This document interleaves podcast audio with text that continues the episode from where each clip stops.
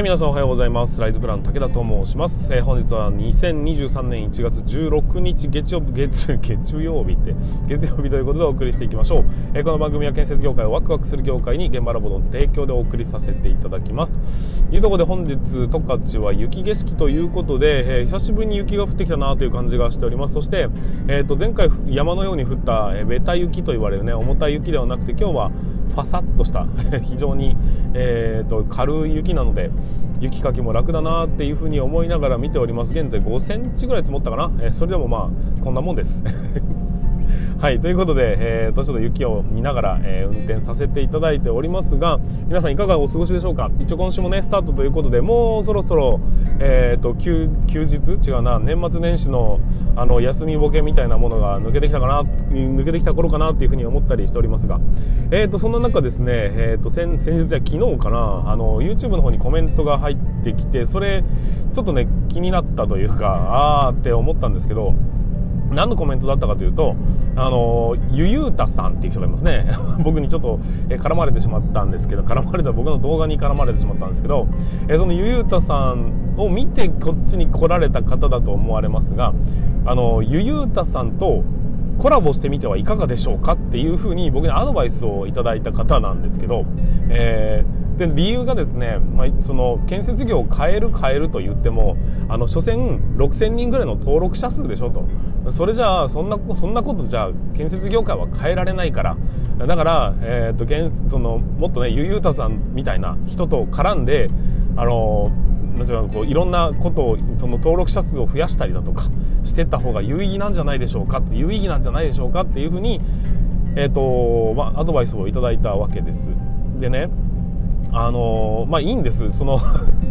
あの僕にあのアドバイスをくれたことに関して何かを言いたいわけではなくてああこういう目線なんだなっていうふうには思った次第でございますが、まあ、何ってあの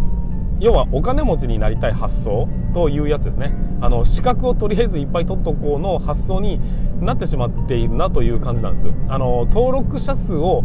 増やせば逆に言うと逆説的に言うと建設業って変えれるんじゃないっていうことに端的になっちゃうんですが要は、えーと、これを見ている人っていうのは、まあ、YouTube を多分いっぱい見てるんでしょうね。っていうふうに考えてそのコミュニティ自分のコミュニティというか自分の視野が、えーと、YouTube の中に存在しているというような感じでございます。だから YouTube が、まあ、結構大部分を占めているので YouTube で登録者数を増やしたりだとかすることによってえーと、成功するというような感覚なんだと思うんですよ。でこれってね、あのー、要はお金持ちになったら何でもできると思ってている感覚に非常に似てるなというふうに思うんですがお金持ちになったら何でもできると思ったら大間違いですと。いうふうに僕は僕はね思ってるんですよ。じゃなくて何かをするためにお金が必要なわけであってお金があるから何かができるわけじゃないんですよ。お金がいくらあったって何かをしたいと思わない人はどんどんまあ貯め貯めた状態で、えー、行きます。行くでしょうし。違うんですよね。別にお金なんて言ってしまえばなくてもいいんですよ。やりたいことができるならば幸せに暮らせるならば。だけど、えー、と何かをやろうと思った時にはお金がいるよねっていう。だからそのためのお金が必要だっていうふうに考えていかないと要は不必要な労力をえー、かけてしまう可能性があるよねっていう感じです。だから登録者数を増やす目的で増やしてるっていう人、まあ、それでね生計を立ててるんだっていう人は確かに目標値としてはそれで正しいのかもしれませんが僕の場合は建設業界を良くしたいっていう目標に向かって進んでいる人なので言ってしまえば登録者数を増やしても何の意味もないという、まあ、何の意味もないと言ったらあれですね、まあ、僕の知ってくれてる人が増えていくっていうのはいいことなんですけどそれをやることにより建設業界が良くなるかと言われるとねよくはならないじゃないですか。だからまあアドバイスをいただけることは非常にありがたいんですけどもうんと、まあ、視野がねどうしても狭くなってしまってますよと。そういうふうな考え方をしてると、まあ、資格をいっぱい取ったら、えーとまあ、仕事ができるようになるみたいな。じゃなくて仕事こういう仕事をやっていったら楽しいよねっていうその今の時点とその将来の自分との延長線上にあるものがそのためには資格が必要だってなるから資格を取るのであって。資格があったら何でもできるようになるわけでもお金があれば何でもできるようになるものでもあの登録者数が増えれば、えー、建設業界が良くなる良くなるなんてことはないわけですよ。えーと、多くの、まあ、それこれ何を語ってるんだって話なんですけど、まあ、分かんないですけど本当に建設業界を変えようと思ったら何かしらのねいや世の中にインパクトを与えなければいけなくてでそのインパクトを与える時のきっかけ引き金になるのっていうのは、まあ、大衆を動かすっていうことも確かにそうなのかもしれませんただえーと、本当に成功してる人たちがみんなじゃあ YouTube やってんのかって言われるとそんなこともなくて YouTube に時間を費やさないような人がおそらく一生懸命何かをやっている人なのではないかなという仮説もあるわけですよね。まあ、それが全てとは言いませんが、まあ、でも、うんと、YouTube が全てではありませんし YouTube なんてなかったとしても建設業界を変えることはできるでしょうし、えー、結局は僕のねやり方次第でまあだからその一つのツールとして YouTube を伸ばすということは大事なのかもしれませんがそれよりも何よりも、えー、僕が行動を起こすことの方が圧倒的に、えーと、大切なのであって、えー、まあねそんな感じで。そんなね反論一時してもしょうがない。反論じゃないですね。反論じゃないです。非常にコメントいただけることはありがたいですしそのこれに関してはね攻撃的な、えーと、コメントではないんですよ。そういう風にしたらどうですかっていう風に言っていただいてるので、えーと、非常にありがたいのはありがたいんですがでも、えーと、返す言葉を返すならばうんと視野が非常に狭くなってしまっているので、えー、もっともっとこう世の中が広いっていうことをぜひ知ってほしいなというような感じでございます。お金持ちになる方法とかね、えー、と建設業をひっくり返す方法とかっていうのはおそらく YouTube にはないんですよ、まあ、SNS を活用するというのは大事なことだとは思うんですが、えー、それだけじゃないよと。そういう方法じゃなくても十分にいろいろ世界は変えられますし、えーと、自分のね少なくとも身の回りを変えていくことはできるでしょうしそういうような取り組みに邁進していただければなっていうふうに思ったっていう そんな話でございます。ちょっと長々と語ってしまいました。冒頭なのにすいませんでした。ということで、えーと、本日も進めていきたいというふうに思いますのでよろしくお願いいたします。それでは始めていきましょう。武田の作業日報。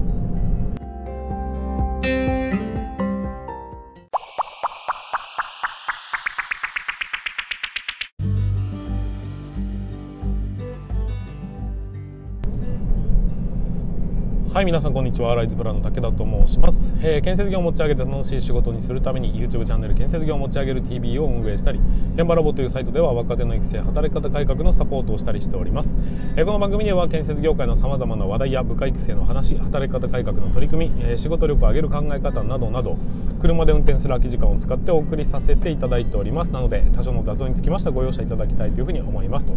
いうところで、えーと、今日の本題に進めていきたいとなんか声裏返った感じがしましたがすいませんでした。えと今日の本題に入っていきたいと思いますが、えー、今日の本題は何かと言いますと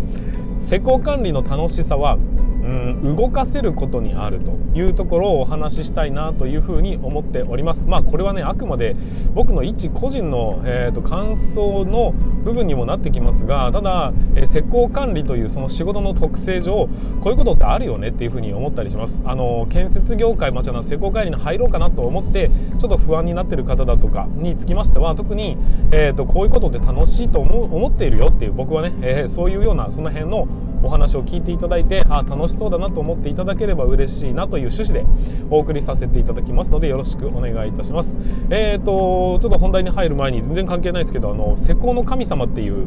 あのサイトしてますかね。あの 施工の神様にちょっとね記事をまあ寄稿させていただいたりしてるんですけどもそのえっ、ー、となんか2022年去年のうんと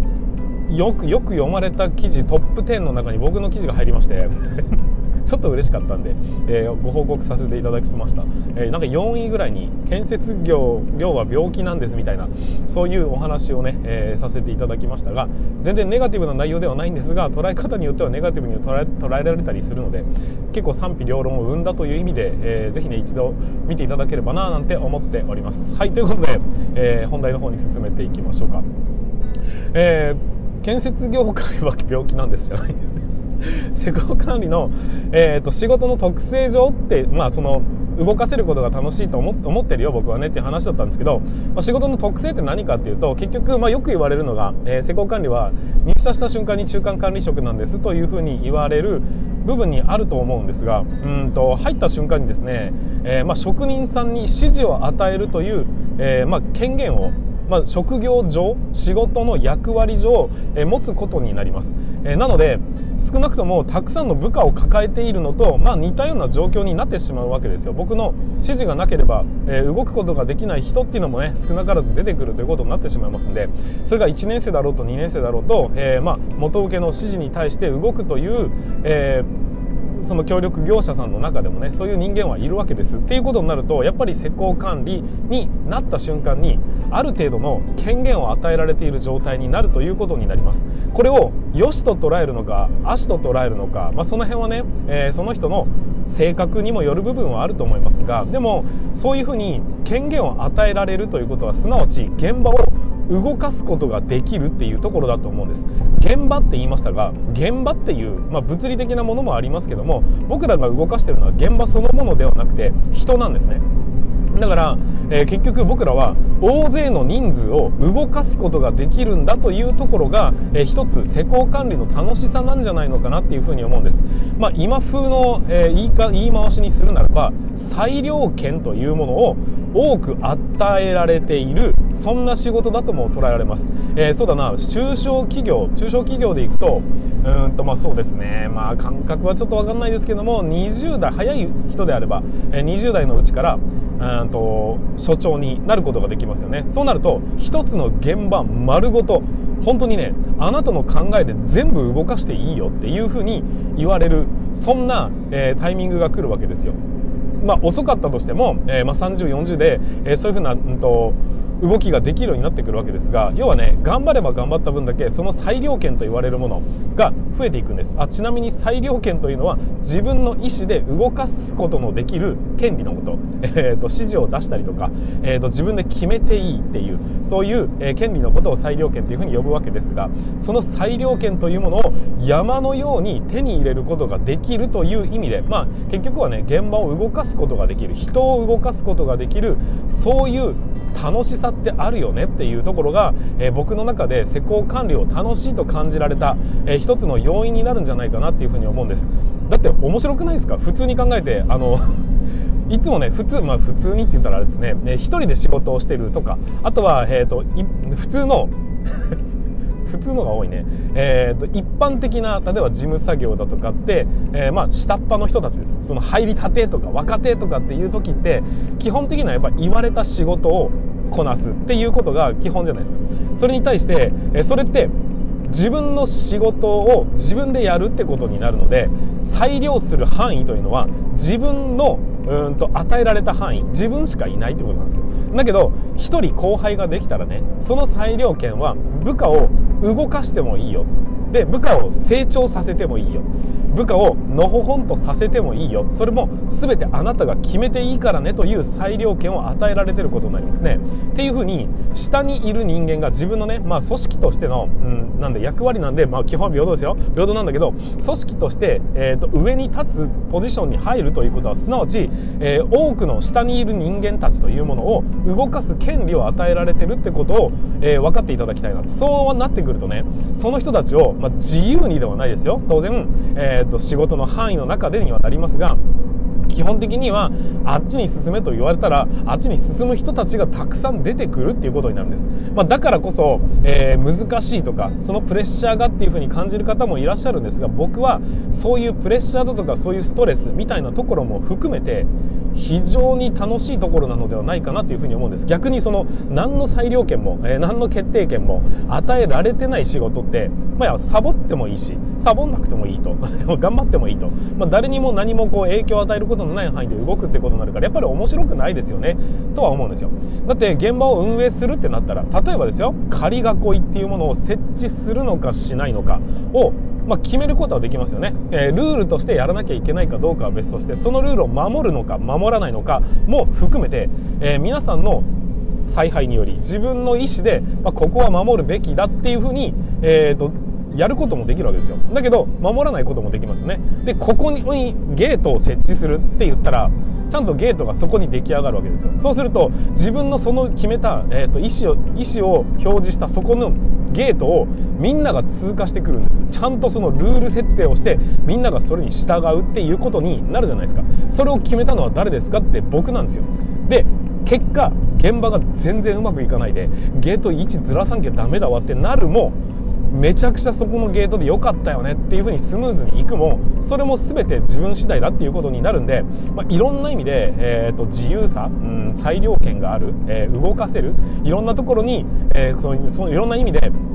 施工管理って楽しいよなっていうふうに僕は感じる次第でございます。ただ1点、えー、この裁量権を持つということに関して何も自分の動かせるものは面白くないじゃねえかっていうふうに、えーと、感じる人がどうやら、えー、若者にはいるようですが裁量権ってなかなかいい言葉ですよね、えー、いるようですがそれ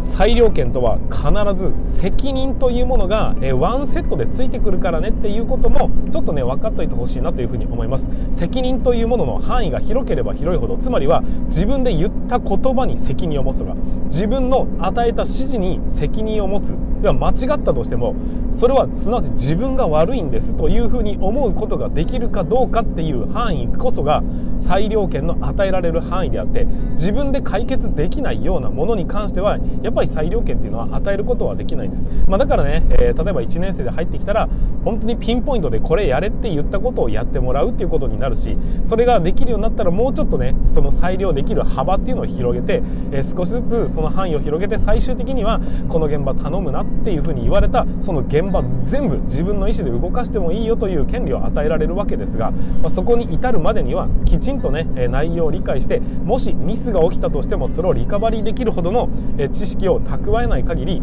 やっぱね責任を与えることはできないつまりは動かすという権利を与えることはできなくなりますんでいずれにせよ、まあ、序盤戦はねしっかりと努力をしてチームと知識を、え、蓄積していってなおかつ経験値を貯めていってっていうふうにやんなければいけませんしその間はあしっかりと頭を動かさなければいけないというのは変わらないんですがでもやっぱり人を動かすことができるというこの権利というものが僕はですね、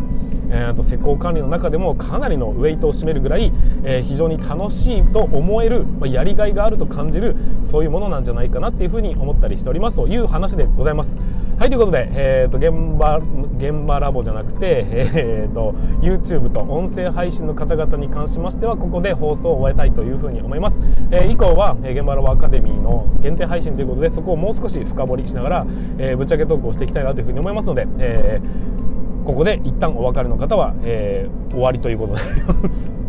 はいということで最後までご視聴いただきましてありがとうございました。また明日の放送でお会いいたしましょう。それでは全国の建設業の皆様本日もご安全に。ということで、えー、ここからは現場ラボ限定現場ラボアカデミー限定配信ということになっていきます。